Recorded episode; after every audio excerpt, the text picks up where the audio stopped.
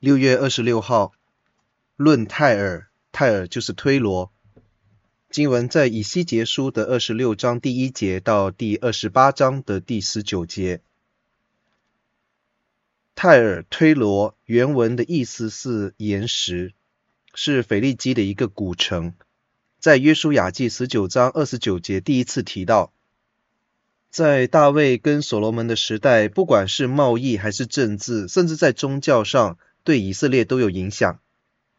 推罗王希兰曾经是大卫的朋友，把香柏树运到以色列国作为建殿的用途。但是后来彼此之间的关系逐渐疏远，他们甚至盗取圣殿的物品，还有贩卖以色列人给希腊跟以东人为奴。神要兴起巴比伦王尼布甲尼撒攻击推罗。他用了十三年的时间，把推罗缩小成为一个堡垒。在主前三百三十二年，亚历山大大帝将推罗变成一条大道。推罗是一个港口，也是一个商埠，所以它能够成为一个发达的城市，可以算是富甲天下。光是交易这个字就出现了九次之多，在这段经文里面，我们可见一斑。推罗人相信推罗王是神的后代。这里描述了推罗王的智慧，甚至要比但以理要更胜一筹。然而，圣经说他只不过是一个人，靠自己所谓的大智慧增添财富。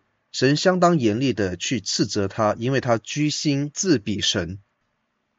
虽然我们都知道推罗王是死不足惜，但是神吩咐以西结为他做哀歌，让人知道审判是神非常之功。这哀歌引述他因为物质的丰富。而冲昏了头脑，以至于亵渎圣地；又因为心高气傲，败坏智慧，因而面临死亡。到底是什么引致了推罗的败亡？这段经文在完结时候的哀歌似乎就已经告诉了我们：今天每一个人都好像伊甸园当中的亚当和夏娃，都已经被败坏了，而且生活在罪恶当中，被撒旦弄瞎了心眼，只看到眼前的利益。却没有想到后果和永恒的问题。我们试想一下，以推罗的地位可以说是拥有一切，他什么都不欠缺，更加可以保护自己。那么他为什么还会败亡呢？是因为他拥有的不能够保住他的地位吗？那今天我们所处的城市，相信可能也是什么都有，但是这个城市这些东西能够保住他吗？推罗真的什么都有。但是他偏偏欠缺了神。